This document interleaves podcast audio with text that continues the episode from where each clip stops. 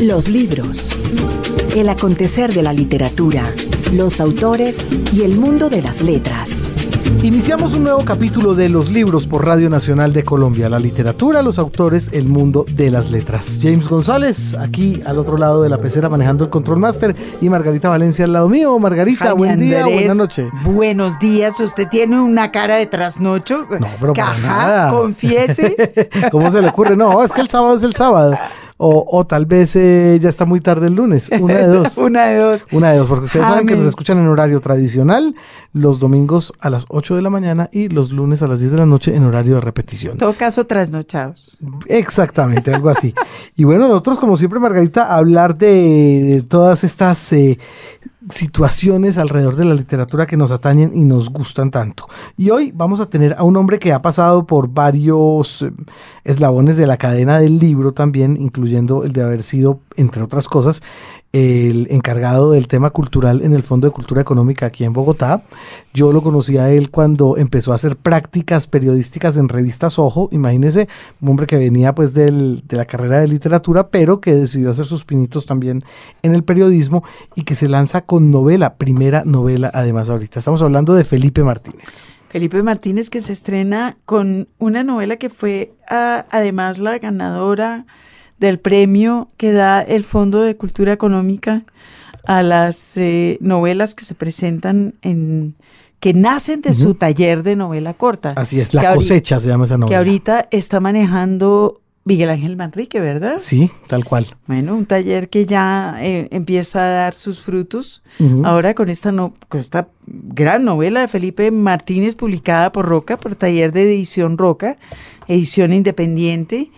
Y, y bueno, tenemos hoy aquí a Felipe que tiene mucho que contarnos de su trabajo, a pesar de lo joven que es, Ah, ¿verdad? no, pero mejor dicho, se, se vislumbra para él una carrera muy, muy prometedora, Margarita. ¿Verdad que sí? Sí, totalmente. Entre otras cosas, La cosecha, este libro, entonces, ganador del premio de manuscrito a mejor novela corta del Fondo de Cultura Económica, es eh, ambientado en el campo.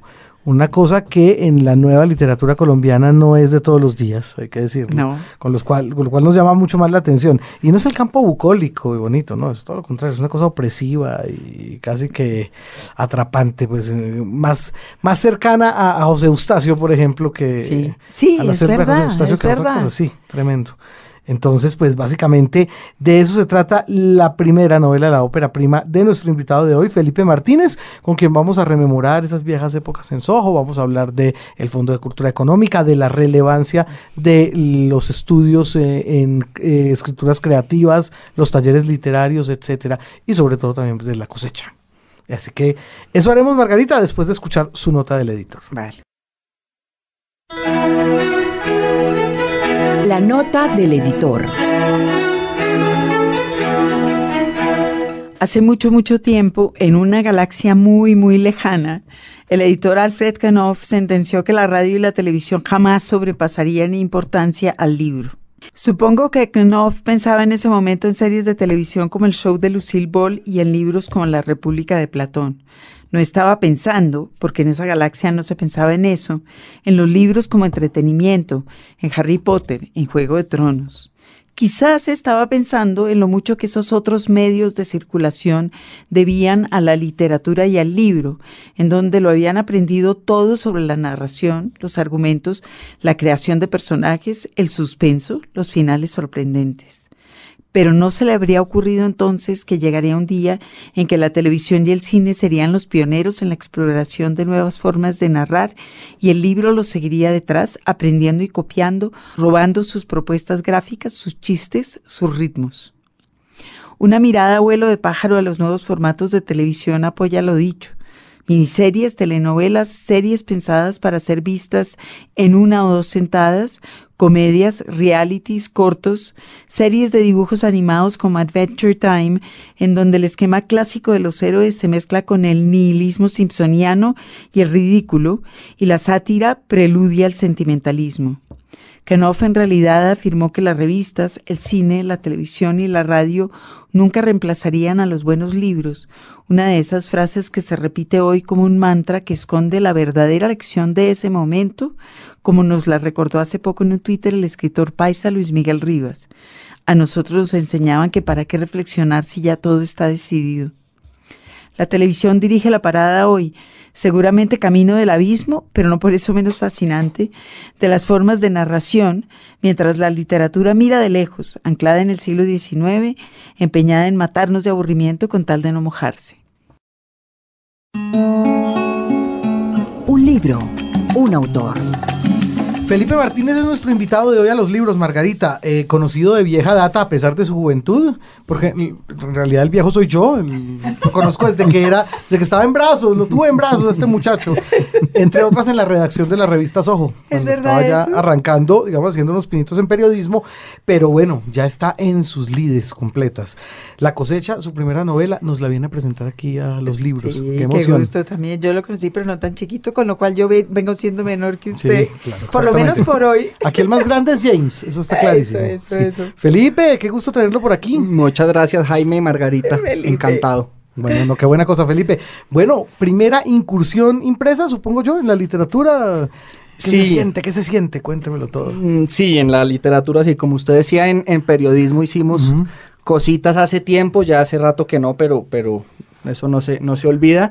Y, y, bueno, no, pues mucha, mucha alegría, digamos, creo que es un esfuerzo que, que, al final tener el libro en las manos pues se ve recompensado y uno, pues claro. digamos, después se dedica es como a, a cuidarlo, a consentirlo pa, para que le vaya bien. Qué buena cosa. Eso, publicado por eh, el taller de edición Roca, una editorial independiente, uh -huh. ya en este momento la, una de las, de las eh, viejas, de las veteranos en la edición independiente. Uh -huh. Bueno, Luis Roca es un veterano en la edición y, y hicieron una, una, edición muy bonita eh, de la cosecha de Felipe Martínez, una novela breve que aquí no se ve tan breve, ¿verdad? Pero sí es una Digamos, novela sí, breve. Ganadora de premio, de hecho, una novela corta. Sí, es, es, una novela corta que nace además en un taller de novela breve que dicta um, el Fondo de Cultura Económica aquí en uh -huh. Colombia. Yo tomé ese taller en el 2012. Miguel Ángel Manrique está ahí también. Lo, lo, dicta, sí. lo, lo, dicta, Miguel Ángel. De oh, hecho, yo, el que yo tomé fue la primera versión del uh -huh, taller sí. en el 2012. A pues hoy en día le aprovechó. Van siete u ocho y sigue Miguel Ángel a la cabeza y ha estado muy bien. Sí. Eh, y la novela pues nace de ahí. Es una historia que ya, ya ahora supongo que hablaremos un poquito, sí. pero es una claro. historia que yo ya venía escribiendo. Y lo que nos dijo Miguel Ángel al arrancar el taller era, bueno, vamos a empezar algo de ceros. Nadie va, aquí no venimos a corregir manuscritos ni a corregir eh, trasnochos que tengan ustedes entre el computador, sino a hacer una cosa de ceros. Uh -huh. Yo hice un poquito la trampa de decir, bueno, voy a empezar de ceros, pero con algo que ya he trabajado. Y la novela nace ahí, en esos dos meses del taller sale un primer borrador y eso luego, digamos, tiene pues todo, toda la carpintería del caso y trabaje y trabaje y quite y corra hasta que ya al final pues lo que, lo que queda, eh, eh, si bien el esqueleto pues es el mismo de lo que uno empieza, pero pues sí es bastante distinto y como con mucha más, pues han sido casi tres años de, de darle. Eh, pero sí, es una novela breve, digamos, en el sentido como canónico del Cano término. Pues, exactamente. Del, del, del término, sí. exactamente. Y bueno, Felipe, eh, aquí tiene que haber una cantidad de influencias que seguramente usted vino absorbiendo desde pequeño y arrancamos siempre así el programa, preguntándole justamente por esas primeras lecturas y esas primeras influencias que lo llevaron a interesarse en, en la literatura. Bueno, yo, yo vengo de una familia bogotana, muy ligada al campo. Mi abuelo era una persona que trabajaba y vivía de, del campo. Él, él, trabajaba en finca raíz, tenía una finca y yo pasé, digamos que mi vida, yo digo que era como, se dividía en dos, como en una etapa de sonambulismo que yo pasaba aquí en Bogotá yendo al colegio y estudiando, y una etapa en la que me iba y me a, lo acompañaba a su finca o me iba con él como a, a, visitar los lugares en los que trabajaba. Y creo que de ahí pues se absorben un montón de, de experiencias, digamos, que, que, en ese momento uno siendo niño pues no tiene ni idea de qué está pasando y cómo se va a convertir eso, pero después digamos la memoria hace sus, sus trucos y sus trampas y sus, y sus cosas para que uno empieza a escribir sobre eso, entonces digamos que nace de ahí, nace de, de un montón de, de, experiencias y como de, de, afinidades que tengo yo con, con la naturaleza, todavía hoy en día digamos siento como... Eso se ve, eso se ve, pero yo, yo me estaba preguntando si su vida real cuando era niño sucedía en una finca, había lo que pasa en las fincas, pero había también esa otra cosa sensacional de las fincas que es los libros. También había los libros, sí. Digamos que si bien no vivíamos en la finca, sí pasábamos mucho tiempo, pero en la casa de mis abuelos, donde yo pasé muchos, muchos, mucho tiempo, como buen hijo de padres separados, digamos, entonces mis abuelos, de alguna manera, allá, allá reculaba yo. Cada vez que había tiempo, ellos vivían en una casa preciosa, además en Chía, que tenía una biblioteca muy bonita. Ah, o sea que era campo y campo. Era campo y campo, exactamente. Digamos que esta era una casa pequeña, pero, pero allá igual había gallinas y había cosas como, como que para no, no, olvidar. Y tenían una biblioteca muy, muy buena, mis abuelos. ¿Cuál de los dos leía o ambos? Más mi abuela que mi abuelo mi abuela, mi abuelo ya murió, mi abuela sí sigue viva, pero y, son lectores, no lectores como puede ser pues un académico, un escritor o alguien que se dedica a eso, pero sí les gustaba y son, lectores. Y había una biblioteca buena, digamos, y yo me acuerdo, lo primero yo creo que leí, no sé, o, no que leí, como el contacto que tuve con los libros, eran unos libros divinos que había que se llamaban algo así como genios y figuras del mundo, eran unos libros con tapa dura, grandes, con biografías. Sí y biografías de todo, digamos. Entonces uno abría y esto iba cronológicamente y empezaba por Homero y después salía la biografía de Jesucristo. Ahí a mí se me volató un poquito la religión porque como aquí, como así que una biografía de Jesucristo como un person, bueno, y seguía hasta, me acuerdo que al final los, los el último tomo tenía biografías de Le Corbusier y de Madame Curie y cosas así que me parecían aburridísimas. A mí me gustaban más las anteriores. Las antes. Pero yo lo que veía era como los las fotos y traían. Después ya más grande vine a descubrir además que esas biografías biografías que eran pequeñas, eran cosas de cinco páginas, estaban escritas todas por especialistas y por ah, escritores franceses, ingleses y no sé qué. En esa época no me importaba, además porque ni las leía.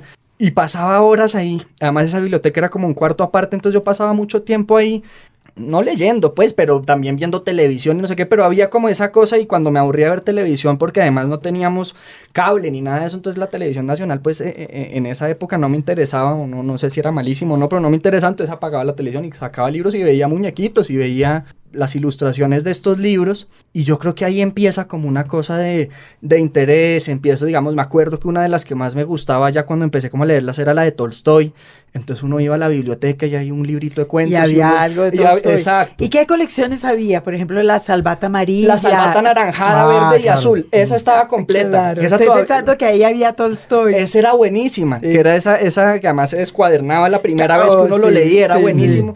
Ahí esa estaba completa, me acuerdo que los anaranjados son los de literatura, los azules creo que son los de teatro y unos verdes, como de divulgación, una cosa así, esos estaban... Eh, Círculo de lectores, por ejemplo, Los Reyes Malditos. Que los Reyes Malditos estaban, me acuerdo la, una edición en dos tomos de, de los cuentos completos de Edgar Allan Poe del Círculo de Lectores, una tapa dura con una portada toda macabra horrible, con la traducción de Cortázar, que esos además tenían algo que yo nunca volví a encontrar en ediciones nuevas de Poe, que es una introducción que hace Cortázar a la vida de Poe. Ok. Súper buena, una cosa 50 páginas, muy bien jalada. No la leí nunca.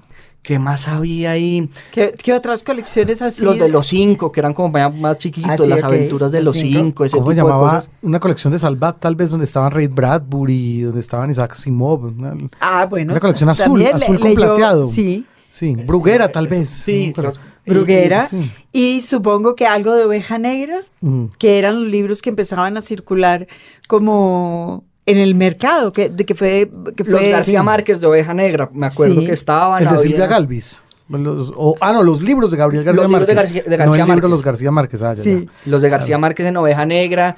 Eh, y esos cafés de oveja negra que tenían autores colombianos. que, tenían esa sobrecubierta, también cosas de esas. muchos libros de animales, que, que a mí me encantaban también las fotos. Enciclopedias de la naturaleza. Okay. Eh, de Colombia, del Amazonas, entonces eso también me gustaba mucho verlos. Yo creo que empecé a leer viendo imágenes y fotos, lo que les digo, la, la, la fotico del escritor, esa foto de Tolstoy que salí, me acuerdo perfecto, salía ahí sentado viejo en un banco en su finca en, en, en Yasnaya Poliana, había, mm, y, y, sobre todo me gustaba como coger y ver, ver las ilustraciones. Imágenes e ilustraciones. Imágenes e ilustraciones. En una casa donde supongo lo dejarían leer o había otros niños por ahí. No, ninguno. ninguno. No, yo era el nieto mayor y creo que hasta entonces no había más, hoy en día sí somos muchos, pero, pero en ese momento no, igual yo pues digamos que, que tenía como esa exclusividad en, en, esa casa, entonces me, me, me echaba ahí a, ver televisión y a leer bastante, tampoco pues era que me dedicara a eso todo el día, pues no, no, no, no voy a decir que a los nueve años estaba sentado leyendo a Borges de sol a sol ni nada por el estilo, pero sí pasaba buenos momentos ahí y yo creo que ahí empieza como el gusto por la lectura y, y, por los libros. Y a veces también queda como marcado en, en, el alma la influencia de algún profesor en particular, de literatura, de lo que fuera. ¿Usted recuerda algún académico que haya influido también en esas decisiones? Yo creo, sí, digamos, sin duda en, en, en, el colegio, yo estudié en el gimnasio de los Cerros aquí en Bogotá, había un profesor muy bueno de español y literatura, muy bueno en, en cuanto a la sabiduría que tenía y a cómo la transmitía. Ajá. Era un sabio, pues, de esos, un señor viejo de edad, de esos profesores que llevan ya años en el colegio, 30 o 40, yo no sé cuántos. Y creo que a él le debo el, el, el los rudimentos de la escritura, la ortografía, puntuación, ese tipo de cosas básicas, que además enseñaba como de una manera militar, pues, memoria, memoria, memoria, entonces las palabras sobre las dújulas son no sé cuáles, las agudas y ta, ta, ta. Será el, uni, el, único niño de su generación que sabe que es una palabra sobre esdrújula. claro, pocas que además. entonces, y lo enseñaba así, digamos que, que, que, es como ese gran recuerdo. Lo recordaría con más cariño si no hubiera sido tan, si no se hubiera comido tanto el cuento de la disciplina, porque era una cosa, eh, eh, Los Cerros era un colegio del Opus Dei, entonces había una cosa así súper férrea de la camisa entre el pantalón y el pelo corto y ese tipo de cosas. Ay, ay, ay. Y él él era hiper estricto con eso, entonces creo que ahí, ahí, ahí le fallaba la, la inteligencia un poquito, pero era un sabio, pues, y, y, creo que muchos, de hecho, cuando nos reunimos compañeros, todos creo que sabemos escribir gracias a él, Álvaro Estupiñán se llama, se mm, llama. Sí. Claro, porque yo estaba pensando con Felipe diciendo que llevaba por ahí 30 años ahí, seguramente tenía 50 cuando Felipe este, anciano sabio debía ser, digamos, menor que yo probablemente. No, no, no, se lo aseguro que no debía.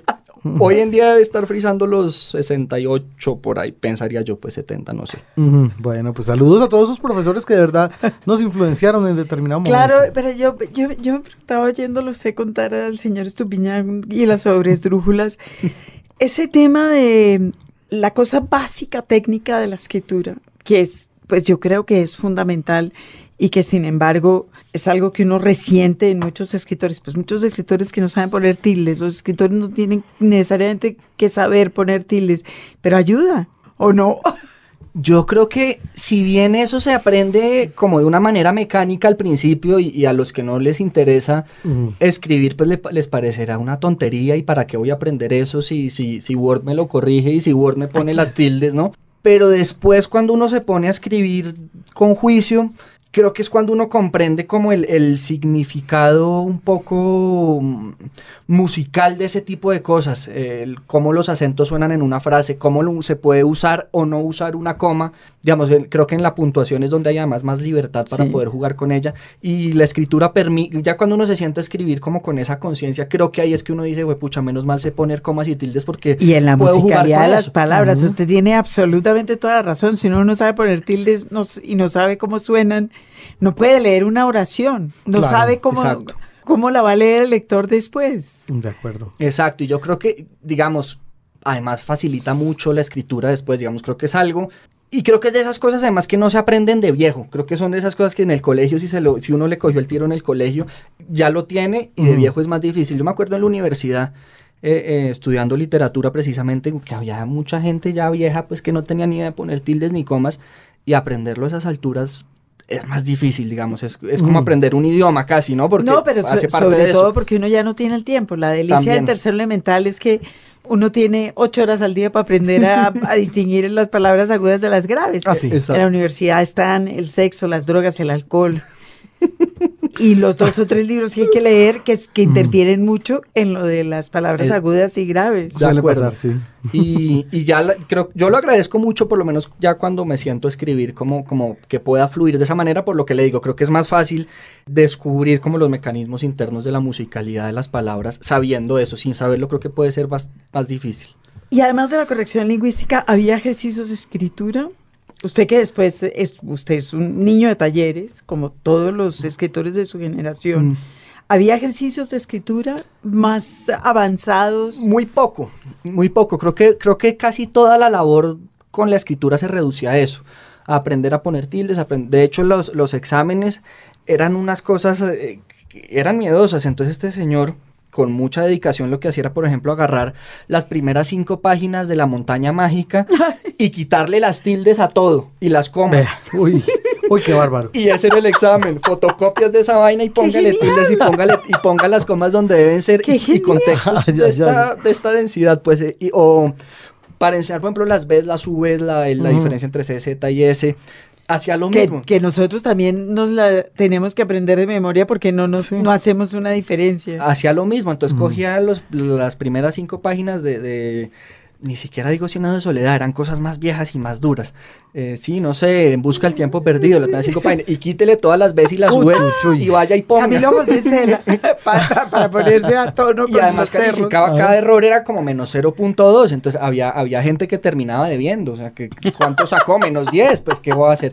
Era, eran, pero se reducía casi a eso, al final había, había unos ejercicios, digamos, de escritura en cuanto a ensayo, pero este ensayo de colegio, una cosa Sí. así súper amarrada y encadenada, y la hipótesis, la sustentación, el no sé qué, ya ni me acuerdo cómo se llamaban, la hipótesis y los argumentos y contraargumentos y las citas y la cosa, pero digamos que ahí no había pues un ejercicio de creatividad, había más bien un ejercicio de asimilar como unos patrones y hágalo y, y como medio silogístico pues, pero mm, como en escritura creativa, como, como le dicen ahora, no había gran No había cosa. nada. No.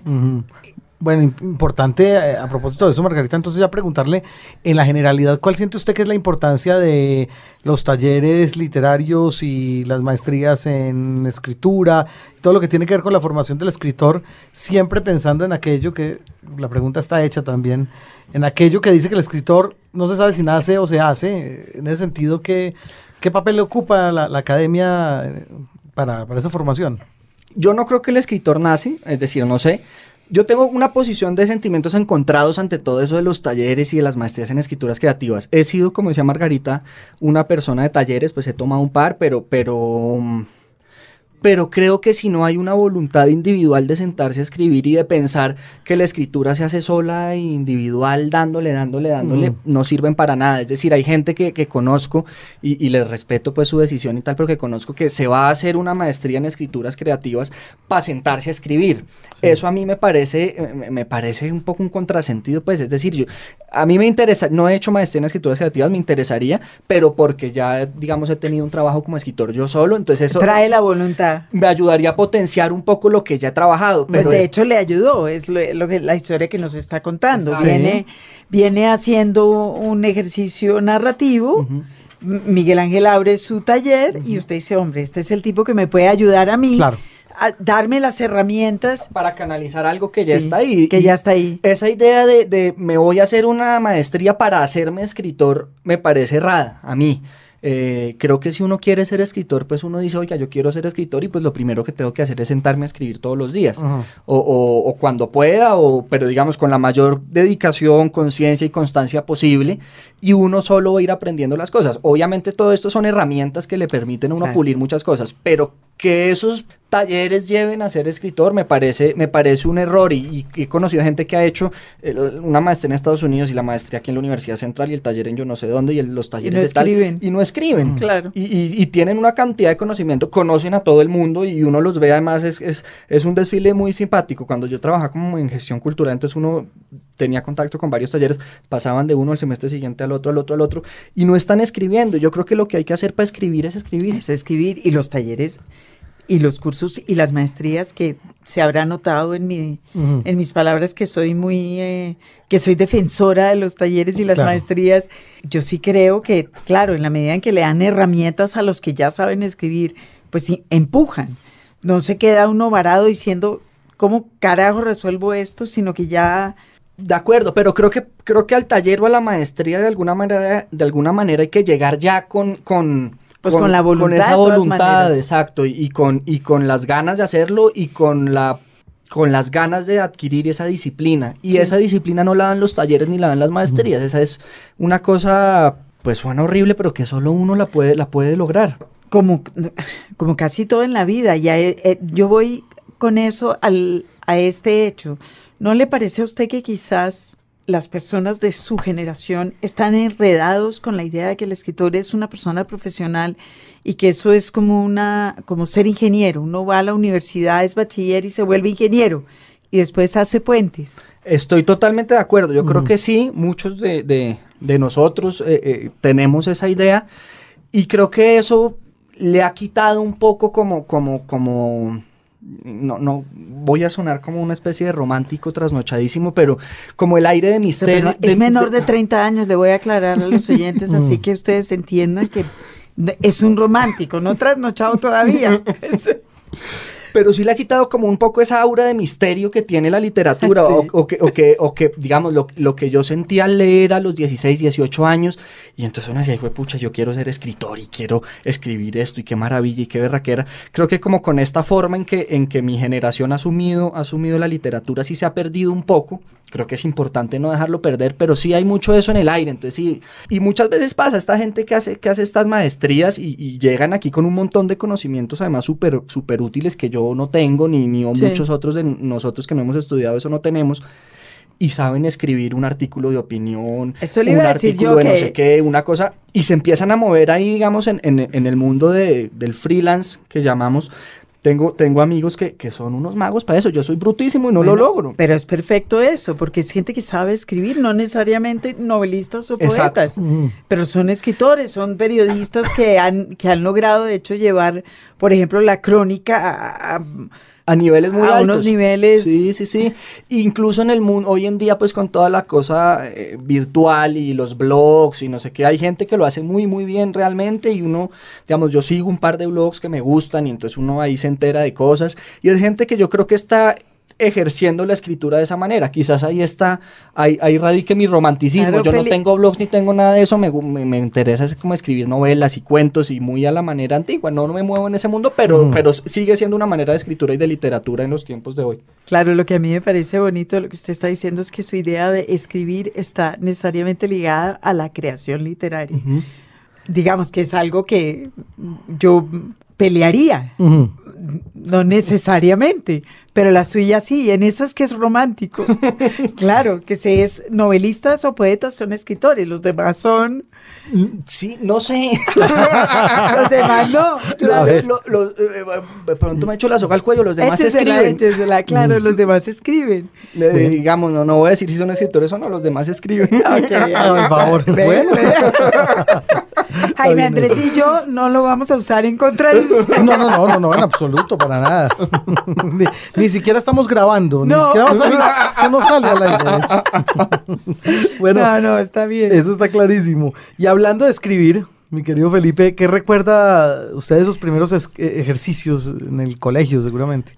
Eh, digamos, lo primero que yo recuerdo como de escribir algo como de ficción no fue, no fue en el colegio. Eh, eh, es una cosa horrible lo que voy a decir, pero fue influido por los, por los muy impresionado por la lectura de los cuentos de Azul de Rubén Darío. Ah, y me encantaban esos cuentos. Creo que de pronto sí tenía relación con el colegio, tal vez me los puso a leer ahí, no sé. Sí, yo no, yo no veo a nadie en el mundo leyendo solito, que no sea en el colegio, cuenta a Rubén Darío, a pesar de que deberían. El pájaro azul y esas cosas, y a mí me encantaban, y recuerdo que escribí por ahí dos cuenticos como de ese corte. A la manera de Rubén Darío. A la manera de Rubén Darío. Ah, bien, no, no, no no está mal de influencia. No, no, el modernismo, por favor, eso, eso, era horrible. Y Rubén Darío fue quizás la figura más importante de las letras eh, españolas en el siglo XX. Sin duda. Entonces ahí está, ya, ya lo vemos insertándose en una tradición. Así es. Ahí está. Y, y ya después sí empiezo, digamos, a escribir ya grande, digamos, a los 24, 23, 25, como, como con una conciencia. Yo tuve como una, una obsesión y una, algo que me molestaba mucho cuando era adolescente y cuando empecé a leer y cuando empecé como a obsesionarme con la literatura y era la idea de que no podía sentarme a escribir hasta no haber leído ciertas cosas o hasta no, ni siquiera ciertas cosas, es decir, no es como que tuviera una libreta de antes de escribir hay que leer a Dostoyevsky, a no sé quién, no, sino era como, me sentía que no había leído lo suficiente para poder, para escribir, digamos, y entonces no lo hacía. Y a veces decía, bueno, este año cumplo 20, cuando cumpla 20 sí me voy a sentar a escribir un cuento, aunque sea, y no lo hacía, y no lo hacía, y no lo hacía. Y en algún momento también, también yo creo que, que mm, algo que, a mí me, pasa y es que necesito la historia para escribir. Digamos que me cuesta mucho hacerlo. Hay escritores que uno lee, no sé, el otro día leía, por ejemplo, una, una, una entrevista que le hicieron ayer en El País a, Martin Amis. Eh, y él decía que él, una imagen le detonaba ya una novela y, veía una imagen y se sentaba a escribir, que él veía una señora sentada en una sala. Martín Amis nació siendo escritor. Es, Martín Amis no vale como experiencia de vida de nadie. exacto. Cuando uno sigo No vamos a comparar. no. Exactamente. Ya, no, no. Y, y yo decía, pues, fue pucha. Pero entonces, y creo que ya en un momento empieza a llegar de alguna manera alguna historia, y entonces ya ahí digo, bueno, podría escribirla. Y Sí. ahí empiezo como a escribir. O sea que los pocos. años de universidad, cero escritura. Cero escritura. Estaba estudiando literatura. Sí, literatura en la Javeriana. Contento, digamos, yo fui una persona que me, me disfruté mi carrera eh, por todo lo que, lo, que, lo que Margarita decía, ¿no? El sexo, el alcohol y las drogas y ese tipo de cosas. Eso sí, cíteme a mí, cíteme a mí. No, mentiras, no, y, y también, pero, mm, pero sí la disfruté muchísimo y, creo que como en todas partes hay profesores maravillosos y uno encuentra así personas pues que le enseñan un montón de cosas o que no necesariamente le enseñan, pero entonces se hace uno amigo de ellas y son grandes personas y, y gente a la que uno le agarra mucho cariño. Por otro lado, es un, es un, era un espacio en el que uno iba descubriendo autores nuevos constantemente, eh, algunos pues que lo acompañan a uno hoy en día todavía. Y, mm, y, y digamos que no sufrí la universidad y no sufrí el, el- la cosa académica tanto.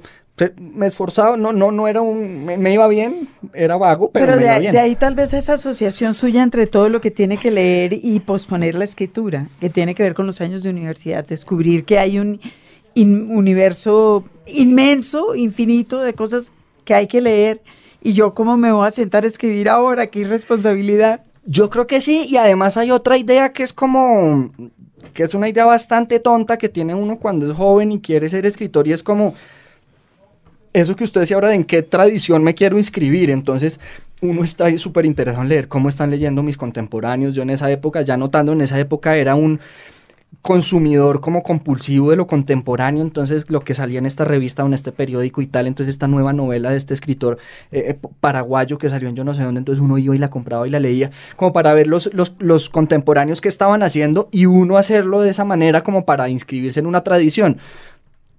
Creo, hoy en día lo digo y es, afortunadamente no seguí esa idea y me senté a escribir en ese momento. No hubiera podido escribir la cosecha. Exactamente, por ejemplo. Después, ya cuando empiezo a escribir, digamos, creo que, creo que lo que quiero es como contar una historia. A mí siempre me han gustado los escritores que, que bueno, me, han gustado muchos tipos de escritores, pero hay unos y es, son los que, los que tienen una historia que quieren contar y que la cuentan con toda su, como con toda su honestidad y como con toda su fuerza. Eh, admiro profundamente a los escritores que experimentan con el lenguaje, que juegan con él, que de alguna manera escriben como en el vacío y usan el, lenguaje muy maleablemente para, construir unos sentidos dificilísimos de desentrañar y muy profundos. Pero los escritores que más me gusta leer son aquellos que me están contando una historia puntual y, pueden hacerlo jugando lo que quieran. No sé, Faulkner cuenta una historia y juega todo lo que quiere con la estructura y juega todo lo que quiere con, con las categorías narrativas. Y hay otros que juegan todo lo que quieren con eso sin contar una historia, que también está bien y es una literatura que se está produciendo y se está haciendo y tal. Y su ingreso a la universidad fue una decisión, a, a estudiar letras fue una decisión eh, marcada por el hecho de que usted quería ser escritor. ¿O Por ¿Por, dos- qué, por qué letras? Me pregunto por qué es, yo que estudié letras, ¿por qué estudia uno literatura? Yo lo veía, por un lado sí por ese, pero también porque en el momento en que yo iba terminando el colegio y era ya la hora de, de- de- decidir uno qué va a estudiar y qué va a hacer, más que no me veía haciendo absolutamente nada más. Entonces mi, mi- mi- mi familia, por supuesto, tuvo muchísimo temor de, del que estudiara letras. Entonces, pero ¿por qué no comunicación social?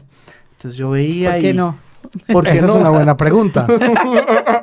Pero de todas maneras, usted ejerce a- al principio una carrera, digamos, de comunicación social en el sentido que usted entra a trabajar a una revista que tiene, bueno, también hay que decir que tiene un cargado aspecto literario y de crónica, que es Ojo, pero que de todas maneras tiene trabajo periodístico fuerte y usted entró a eso también un poco a suplir esas necesidades del, del cargaladrillos que está empezando para tener las crónicas más o menos eh, bien digamos, co- contextualizadas a los escritores, etcétera. Sí, yo creo que además, además, el, el campo del periodismo, pues es un campo en el que la literatura está, o, la literatura infiltrada en el periodismo o el periodismo en la literatura, como se cada, quiera. vez, cada vez más y de, de, una manera que a veces es muy difícil de separar. Ya, eh, exacto. Hoy. Mm. Es muy difícil encontrar eh, que, que, no haya contaminación ahí. Eh, y hay una cosa simbiótica ahí. Y sí, yo, digamos, el primer trabajo que yo tuve eh, fue el trabajo como, como redactor y como productor periodístico mm. en Soho y fue una experiencia pues maravillosa con, con, usted compartimos ahí varias cosas muy chéveres y, y, tiene tenía dos cosas por un lado creo que hay una cosa muy valiosa y es quitarle el miedo a uno sentarse a escribir, mm. eh, ¿no? Entonces, entonces uno en la universidad y más estudiando en literatura y más estudiando entre poetas, porque yo, pues, yo escribo narrativa muy, pero todos mis amigos querían era ser poetas y ellos, y hoy en día algunos son poetas y escriben poesía, entonces, entonces hay una cosa mm, súper angustiante del enfrentarse a la página en blanco y que, no me voy a inspirar y quién sabe qué voy a escribir. Mm. En el periodismo maestro le quedan 10 minutos para entregar el artículo y si no lo tiene, pues póngase a llorar o invénteselo o haga algo, ¿no? Entonces, eso, esa experiencia, eso fue... fue me ha ocurrido eso nunca, que a los periodistas los forman para que escriban y en cambio los escritores los forman para que no escriban. Ah, exacto. No, sí. Yo creo que sí. Yo creo que sí. Y, y, era así, ¿no? Ustedes se acuerdan, Monsalve, en esa época el editor era Diego Garzón. Sí. Me acuerdo de Diego, lo llamaba uno de la extensión Felipe, en 10 minutos cerramos, ¿dónde está el artículo? Y pero, lo donde sea. Yo le voy a decir por qué, Margarita. Yo le voy a decir por qué y lo voy a delatar, señor. Porque mientras todos los demás estábamos clavados terminando con nuestros artículos, uno entraba a la oficina del director de la revista y, estaban cómodamente los dos hablando del nuevo libro de Paul Auster. sí, sí, ah, sí, no, no, no. Lo están acusando. En unas tertulias literarias, la cosa más tremenda, mientras uno sí estaba ahí clavado. Uno sí estaba ahí clavado escribiendo, sí, claro. No me eso es falso. Tertulia literaria sobre Auster diciendo, no, estoy aterrado con la página en blanco. Exacto. Y mientras tanto sonaba la extensión allá en la oficina vacía, que el artículo ¿dónde está? buscándolo y yo buscándolo también, señor. Estoy hablando con Daniel Samper, claro. Eh, pasaba, solía pasar. Pero pues es que esto era ya en unas noches de cierre en que le daban uno las cuatro y media de la mañana ya encerrado en esa mm. oficina y empezaba uno, a, si uno no se sentaba a hacer la tertulia literaria, salía neurotizado de ahí y no escribía ah, nada. claro. Pero venga, dígame, yo, yo quiero, quiero ganar un crédito aquí. Dígame que usted siguió leyendo a, a Enrique Jardiel Poncela. Después de que yo se los mostré. Usted nos los mostró. qué bueno. Tiene toda la razón. lo, lo recuerdo muchísimo. Su formación sentimental sí, de sí. manos de Jaime Andrés. Hace tiempo no lo leo, pero recuerdo que mucho después de que usted me lo mostró, volví a encontrarme un libro de él y, se, y lo volví a leer. Y sí, y sí está ahí como dentro del cajón de, de, de ah, lecturas más o menos recientes. Qué bueno, ¿no? ¿no? es un maravilloso escritor Enrique Jardiel sí, Poncela, dígame. Grande, grande, sí, uno de mis favoritos de toda ahí la vida. Está, ahí está, ahí está. Qué bueno haber influido. Yo no lo he leído nunca. Bueno, Margarita, se va a divertir. si vamos, si vamos a seguir en este matrimonio, yo voy a tener que sentar a leer a Jardiel Poncela. No, le va a encantar, espera, le vamos a pasar unas cositas. Oiga, Felipe, qué bueno. Y ya después eh, decide usted estudios mediante dar como el, salto. Si es Se lanzó después de eso al horrible y divertidísimo mundo de las librerías. Ya sé por qué, porque lo que le gustaba era la tertulia literaria. Totalmente. Todo se va sabiendo, todo se va sabiendo. Estuvo muchos años de librero. Sí. Es decir, más de tres, cuatro. Eh, tres. Tres más o menos. Yo después de eso, ojo, me fui a México y, hice un intercambio en la UNAM. Eh, terminé la carrera ya, pues hice, digamos, las últimas clases allá y, fue una experiencia muy buena.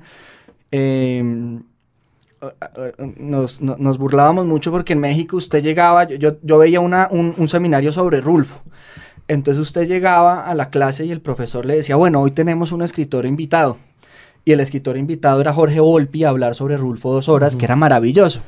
Con un amigo nos burlamos y decíamos, bueno, en la UNAM usted una clase sobre Rulfo y y el escritor invitado es Jorge Volpi, usted en la Javeriana va a una clase, el escritor invitado es Antonio García a hablar sobre Jorge Volpi. Ah, Ahí van los eslabones. hay, una cosa Saludos al gran Antonio García. Sí, sí, sí, no, no, no, no es nada contra, contra Antonio, ni contra nadie. Es un ejemplo nada más. De pronto contra Volpi. Pero tampoco. No. no, no, no, mentiras. No, pero, pero, pero fue una experiencia de verdad impresionante. Pero es que México es un país con una vida literaria alucinante. Muy, muy, muy alta. Creo que, creo que, mm, Y creo toca, que es lo, toca que, es lo que como usted la, está la diciendo. es carrera que y, y- exacto. la, vida, la vida literaria aquí no, no es ni un porcentaje chiquito de la, De lo que es de la vida No. literaria en México. No, y lo que pasa todos los días, y en la UNAM, pues es una cosa de un, un- de un eh, ocho días antes de que le dieran el, el premio Nobel a Vargas Llosa, por ejemplo, le dieron el doctorado honoris causa en la UNAM y él estuvo allá una charla ante tres mil personas, unas cosas. Sí, Tres mil personas en una charla, es que ya para eh, es Y con para escritor, empezar, exacto. con un Sí, escritor, claro. sí. Entonces, ese fue como una temporada de... de- fue, como, fue como una especie de sabático. Ujú. Después de todos los do- dos años en Soho y fue como, como, como un hueco ahí. Y luego volví a, a lo que decía Margarita, al mundo de las librerías. Estuve más de dos años, no, no creo que haya llegado tanto como a tres, pero sí más de dos, dos y medio, en la librería Prólogo aquí en Bogotá, con el gran Mauricio Lleras. Eh, y, Sí. y- y bueno, no, fue, fue, fue, estuvo muy bien. Ahí, ahí era, ahí, ahí era el nicho, la tertulia literaria. Yo creo que fueron unos años muy felices eh, de mi vida, los de, los del librero, muy pobres también, pero muy felices. No, se puede tener todo. Y Claro. después se fue para el fondo. Eh, sí. Después, después de la experiencia como librero, Bueno, yo estaba contando, es que yo estaba contando sus años en el fondo como años de librero, aunque en realidad usted en el fondo estaba más trabajando en gestión cultural que en Sí, librería. totalmente. Claro, yo no, yo, yo, yo había sumado uno con otro No. el fondo como librería. En el fondo había un contacto muy directo con lo que pasaba en la librería, digamos, porque todo el, todo el programa de gestión cultural del fondo se articula eh, con lo que está pasando en el mundo del libro, entonces las novedades, y entonces se busca fomentar novedades. El fondo tiene una labor muy importante en importación exclusiva de libros de editoriales que aquí no se distribuyen, entonces digamos que también se intenta vincular eso. Eh, invitan autores con regularidad en este Festival Visiones de México en septiembre. Bueno, tiene... Fue Fe- Felipe el primer, eh, el primer festival a No, usted. ese- el. Yo. Estamos en el Yo hice el tercero. Yo hice el tercero y el cuarto de Festival del Fondo, que era una experiencia genial, pues porque, porque sobre todo tiene esta oportunidad de empezar uno a codearse con un montón de escritores que uno dice nunca en la vida, eh, Jamás, si, no, eh. si no hago esto, nunca en la vida voy a conocer a este personaje y tengo la oportunidad de pasar con él dos, tres días, de llevarlo, recogerlo, traerlo, trastearlo. Entonces ahí conocí a un montón de gente pues que, que uno lee además con admiración y, y, y creo que ese es como, como, como, digamos, entre muchas otras cosas, la gran, el gran agradecimiento que tengo yo con el fondo fue como esa oportunidad de haberme cruzado con, con escritores de esa talla y haber podido como compartir con ellos así. Los libros. Radio Nacional de Colombia. Hay por lo menos dos formas de mostrar una erudición irritante. Un personaje inolvidable. Enorme Pues yo creo que a partir de unos días para acá se nos vuelve ya personaje inolvidable al haber entrado en la selecta lista de los premios Nobel de Literatura la señora Svetlana Alexievich. Está, está claro yo que, que ya tiene que estar en esa lista y que además va a seguir ahí. Es una mujer que, una de las noticias del premio Nobel es lo mal dateados que están los editores en el mundo. Ujú. Porque apenas anunciaron el premio Nobel. No, eh, no hubo nadie que diera razón, digamos, en na- principio. Nadie. Yo Nadie. descubrí que había un libro en español, un libro en español eh, de, de ella, Mm. editado por siglo XXI. De cartas de Chernobyl. Lo de Chernobyl. Y, y ese libro, aparentemente Random House lo reeditó el año pasado, no se sabe muy bien. Ya hoy leí que Acantilado va a hacer otro de sus libros Claro. para el año entrante, el de lomos soviéticos. Pero, Claro. digo, en español no existe nada No, además, más. además está difuso el tema de la distribución también, porque como usted lo ha dicho, en Random está en de bolsillo y antes fue de siglo XX. Entonces están como pasándose la bola entre ellos Sí, para saber sí, quién es y el que lo va a seguramente traer. ambos lo tienen, lo tienen agotado. Es lo que yo apostaría. Los ingleses tampoco salieron mejor librados. En, eh, en Amazon eh, hay, aparece una edición de Norton. Norton es una editorial universitaria que a mí me gusta mucho. Hay una edición de Norton de, un- de uno, uno de sus libros, ahora ya no recuerdo cuál, y no más. Eh, hay un sitio, y queremos darle este dato a nuestros lectores, un sitio en la red que se llama, que es www.alexievich, tal cual con is latinas y tal. Y punto así, info. así de fácil, mejor dicho. Alexievich. No, con esas jotas tan raras. Nada, sin, sin Jotas, ni Ts, ni Chix, ni TSH, ni nada. Alexievich con X Ah, muy bien. y ch.info. Ahí aparece no solo una muy buena biografía, sino textos, fragmentos de sus textos en pues lo, lo que hay publicado. Ujú. Ahí, ahí nos encontramos un fragmento de Chernobyl que entre otras, eh, bueno, leeremos para que se antojen. Encon- hay un fragmento de uno de sus libros en francés, en otro fragmento en alemán, pero, en fin, pedacitos por todos lados. Y, y esto tiene, tiene su gracia y tiene su, su vuelta de tuerca irónica porque esta mujer, Alexievich, el primer libro que publicó, que es eh, este libro de las... El de la guerra. El de la guerra no, que no tiene rostro de mujer y que no está en español, pero sí en francés. Lo terminó en 1983 y no se publicó, claro, en su Bielorrusia, Sí, que es casi más difícil de pronunciar que Alexievich. un poquito Bielorrusia, sí. Complicado. Allá donde ella nació, tampoco les pareció que aquello fuese publicable y mi mamá era mucho gallo y lo tuvieron ahí. Creo que se publicó cinco años después de escrito. Eh, y esta mujer, pues, para hacer. eh, y sin embargo, siguió escribiendo y escribiendo y escribiendo. O sea que, bueno, Sí. ahí va. Señora Alexievich. Muy es- importante, además, eh, como una especie de campanazo que da la Academia Sueca, en el sentido de que Alexievich es escritora de textos periodísticos. Maravilloso. Qué bueno. Es, es, es un Nobel, es un Nobel que dará mucho de, de sí. Y eso yo creo, eso que usted está señalando, es sin duda lo más importante de, de- de este Nobel, de este premio y de lo que ella hace. Claro. Eh, por supuesto que los periodistas ya han empezado a protestar en las redes, pero lo cierto es que es la primera vez que la Academia Sueca Sí. decide que una mujer que escribe esencialmente documentos, escribe textos, tes- testimonios, textos testimoniales, textos periodísticos, eh, escribe una prosa que merece ser premiada con el premio Nobel, lo cual ha elevado ya automáticamente a gran literatura a los Claro. cronistas. Claro, lo cual está muy bien. Pues, a mí me por encanta favor, eso. se habían demorado. Totalmente. Y mire usted, eh, Margarita, que nuestro amigo y oyente Felipe Clavijo nos alerta acerca de lo que podría ser el retorno de una tradición muy interesante por parte de la academia de eh, entregar el Premio Nobel de Literatura a unas disciplinas que no exactamente han sido las que ha mirado siempre el, el jurado o quienes eh, eligen al Nobel. Entonces él me recuerda, por ejemplo, a Sully Produm, quien ganó en su momento, por Ah, allá a principios de siglo, el Nobel por textos científicos. Imaginen cómo estarían de bellamente escritos que se gana el Nobel de Literatura Claro. por textos científicos. Me recuerda al historiador Theodor Mommsen, por supuesto a Winston Churchill, a Bertrand Russell. digamos, Pues es verdad que- que, ha- bueno, claro. tú- sí, vea, Churchill Mm. sí, no, claro, se me ha olvidado eso. A Sí. Churchill no sabe uno muy bien. Yo nunca he leído nada escrito con- por él. Se supone que, Que es por sus escritos de historiador. que escribía además los discursos más sensacionales Ah, del sí. mundo.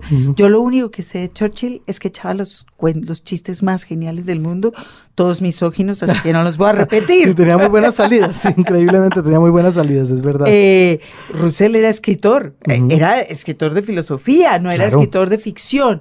Pero lo que usted dice es cierto. Después de eso, como que la, como que la academia decidió que literatura o la gran, la gran escritura literaria era solamente ficción y poesía. De acuerdo. Y olvidó la filosofía, como el caso de Proudhon o de Russell, eh, com- eh, o- u otras cosas, o historia o política. Y esto es una recuperación de eso y es, eh, es bonito.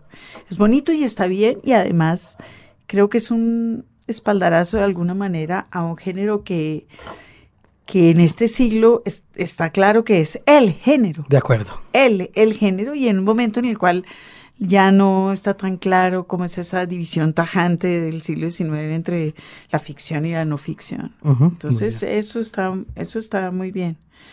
Eh, esta mujer, uno de los planteamientos más interesantes que, que tiene y que hace es justamente eso. Lo que ella dice es que el arte no sirve para mostrar el horror.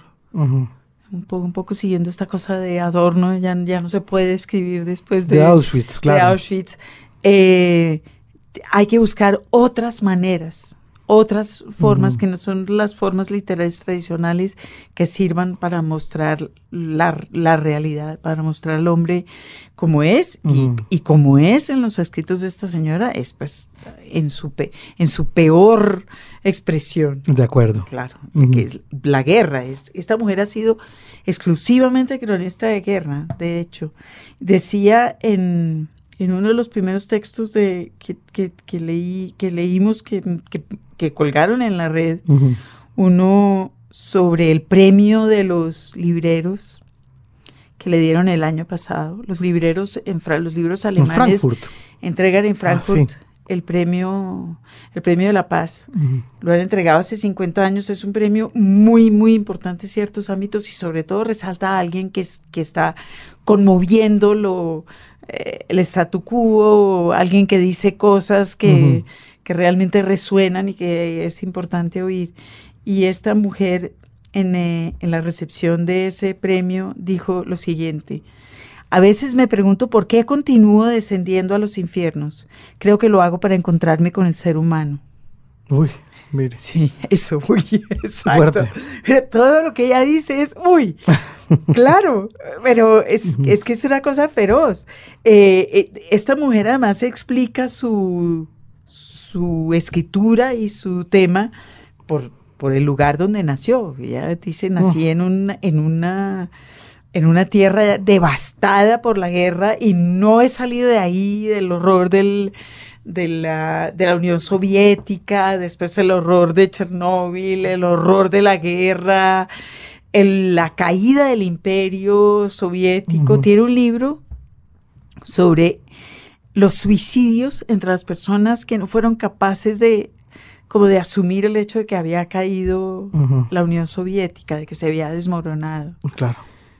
Sí, eh, hay que ir y, darle palmaditas en la espalda y decirle que, ya, ya, ya, puede, parar. Pues sí, ya tiene el Nobel de Literatura. Eso es una, eso ya es como un, mojón muy enclavado en una vida como para seguir eh, oradando. Sí, bueno. Le tocará parar algún día, ¿verdad? Bueno, los que no podemos parar somos nosotros, los lectores, que ya tenemos en la nueva novela de literatura, Svetlana Alexievich, otra razón más para recurrir a los libros. Y tenemos lectura, por supuesto, de la novela de literatura, y eso será en unos minutos.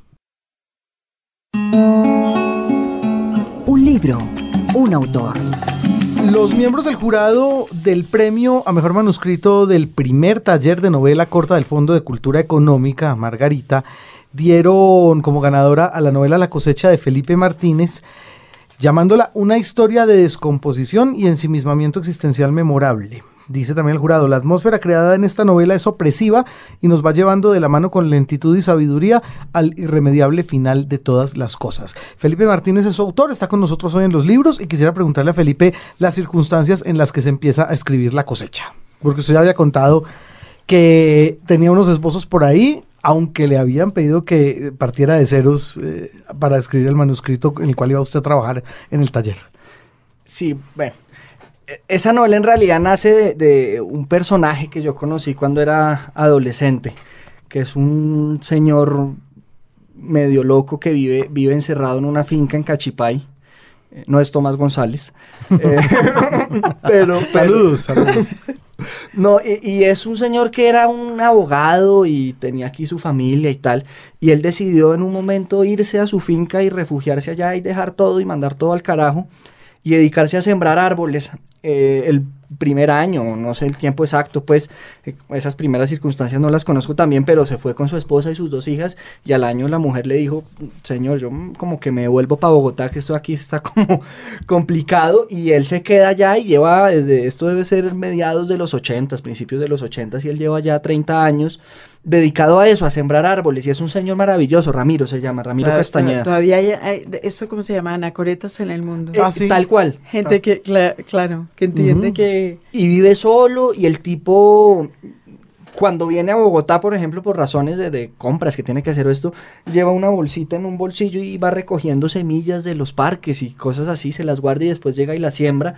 Y tiene una finca pequeña. Eh, y ha dedicado todo esto a sembrar sus árboles y sus bosques y esto se le ha ido comi comiendo la finca y él vive de eso, de, de, la finca, pues de sembrar flores y de sembrar eh, en esa zona. Pero le iba a decir, yo sí vive de la finca, de, vive la finca como, de, de los árboles. No, de eso, de eso. Que vive de los frutos que le da la finca. De, eh, él tiene un, unos pedacitos que son potreros que todavía no son bosque y ahí siembra, siembra flores y siembra anturios que como, como, este, pasa en la como novela, nuestro personaje. Como nuestro personaje de la novela y siembra unas matas que siembra mucho en esa región que les dicen, yo no sé cuál sea el nombre como exacto, les dicen trifer, que son como unos plumeritos para adornar floreros, sí, uh -huh, que son, sí. y los exportan y tal, y él vive como de eso, pero el bosque cada vez se le mete más en la finca y le quita más como el espacio, y, y es una persona que se va reduciendo a la misma al mismo ritmo de, de, la finca. Yo lo hace un par de años que no lo veo, pero cada vez está más flaco y cada vez lo ve uno más eh, barbudo y más como integrándose casi, casi, casi a la, a la tierra. Eh, y es maravilloso, y entonces él construye su, su, casa y le echa segundo piso y con madera, y entonces el proceso obviamente como eh, eh, la finca no le da para tanto, entonces dura tres años echando el segundo piso, entonces uno va y hay un hueco y una escalera que todavía no se puede usar y es maravilloso como vive allá. Y uno va con el tipo, yo cuando lo conocí, entonces él, él tiene la idea como de hacer una cosa de ecoturismo ahí en su finca, pero a la vez esto es una interpretación mía como que no, no, no se anima como por no querer meter gente y tener como que lidiar con eso. Y uno va por los bosques y el tipo le va diciendo, veas que este castaño lo sembré en el 89 y el retoño me lo trajo de un vivero fulanito de tal. Casi que una relación como de hijos. Se no, sabe la vida, se sabe la vida de sus árboles. Es una maravilla. Y, y así, y uno va y y luego, y es de esas personas que se acuestan a dormir a las 6 de la tarde porque ya oscureció y pues qué más hace uno si oscureció y ya no se ve. Y se levanta a las 5 de la mañana a trabajar y a, y a estar ahí. Es un personaje. Mm. Y yo lo conocí mucho, además le gusta leer y pinta y tiene como una cosa de sensibilidad y como de, de, de esto en su, en, su, en su encierro, pues.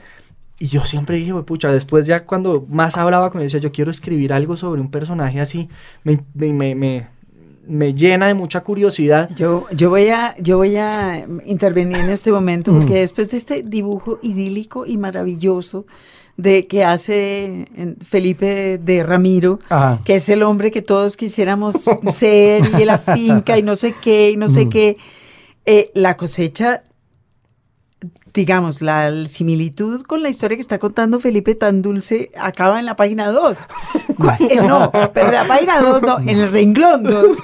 Cuando dice que el señor Enrique Osorio se fue a vivir a una finca, punto. Y de ahí para adelante todo es infamia. eh, sí.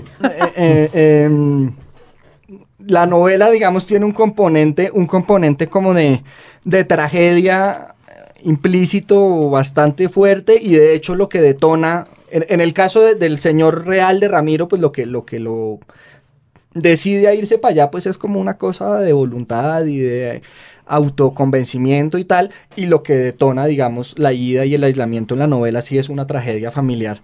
Eh, en ese caso, si ahí termina, pues lo, lo, idílico. La vida de Ramiro mm. tampoco es tan idílica, vive siempre como, muy amarrado y muy eh, llevado de plata y muy... Bueno, pues si uno vive en Cachipay de vender anturios. y entonces sí. muchas veces eh, no tiene que comer y come una vez al día y... y y no es una, es decir, yo creo que si es una persona feliz, eh, no sé si sea feliz, pues además la felicidad pues dura tan poquito y es como tan inconstante. Mm. Muchas veces uno habla con él y está totalmente neurotizado y, y así. Eh, y ha tenido mil accidentes, una vez casi se muere en un, en un ataque de abejas y bueno, lleva, digamos que se echó al hombro esa esa fatalidad que también viene pues con, la, con, la vida en el campo, campo que exactamente es, que es, una es una cosa durísima y que sí que se ve en su libro esa. por eso lo quería parar porque esa, ese dibujo divino que usted hace yo no sí. se imagina que, eh, dando brinquitos por una pradera las con una canast... y la cosa sí, con una canastica y, y en este libro de la cosecha que tiene muchas, muchas cosas muy interesantes. Una de esas es eso, que recupera la, la cosa tan brutalmente difícil que es la vida en el campo. Eso que veíamos en las novelas costumbristas de los 40 mm. está aquí otra vez. Es que esto es el horror. De, mm. Es decir, no es el horror, es difícil, difícil, difícil. Yo creo que, que Bueno, por un lado, digamos lo, que usted dice, las novelas costumbristas de los 40, yo creo que en mi generación me he dado cuenta de eso, además conversando con, con amigos y con, y con colegas, creo que todavía somos una generación que aunque nos creamos supremamente urbana y supremamente eh, moderna y supremamente eh, eh, ligada a la tecnología, creo que tenemos una deuda enorme con el campo muchos. Muchos hablamos de, nuestras historias familiares, por ejemplo, y yo diría que en un 80% están ligadas al campo y a lo rural. Eh, muchos de nosotros, mm, los abuelos o los bisabuelos, hacen o deshacen su fortuna, no solo en términos de dinero, sino su fortuna en términos también del destino en el campo y, ligado a lo rural. Y en muchos casos son historias que están por contar y son historias que.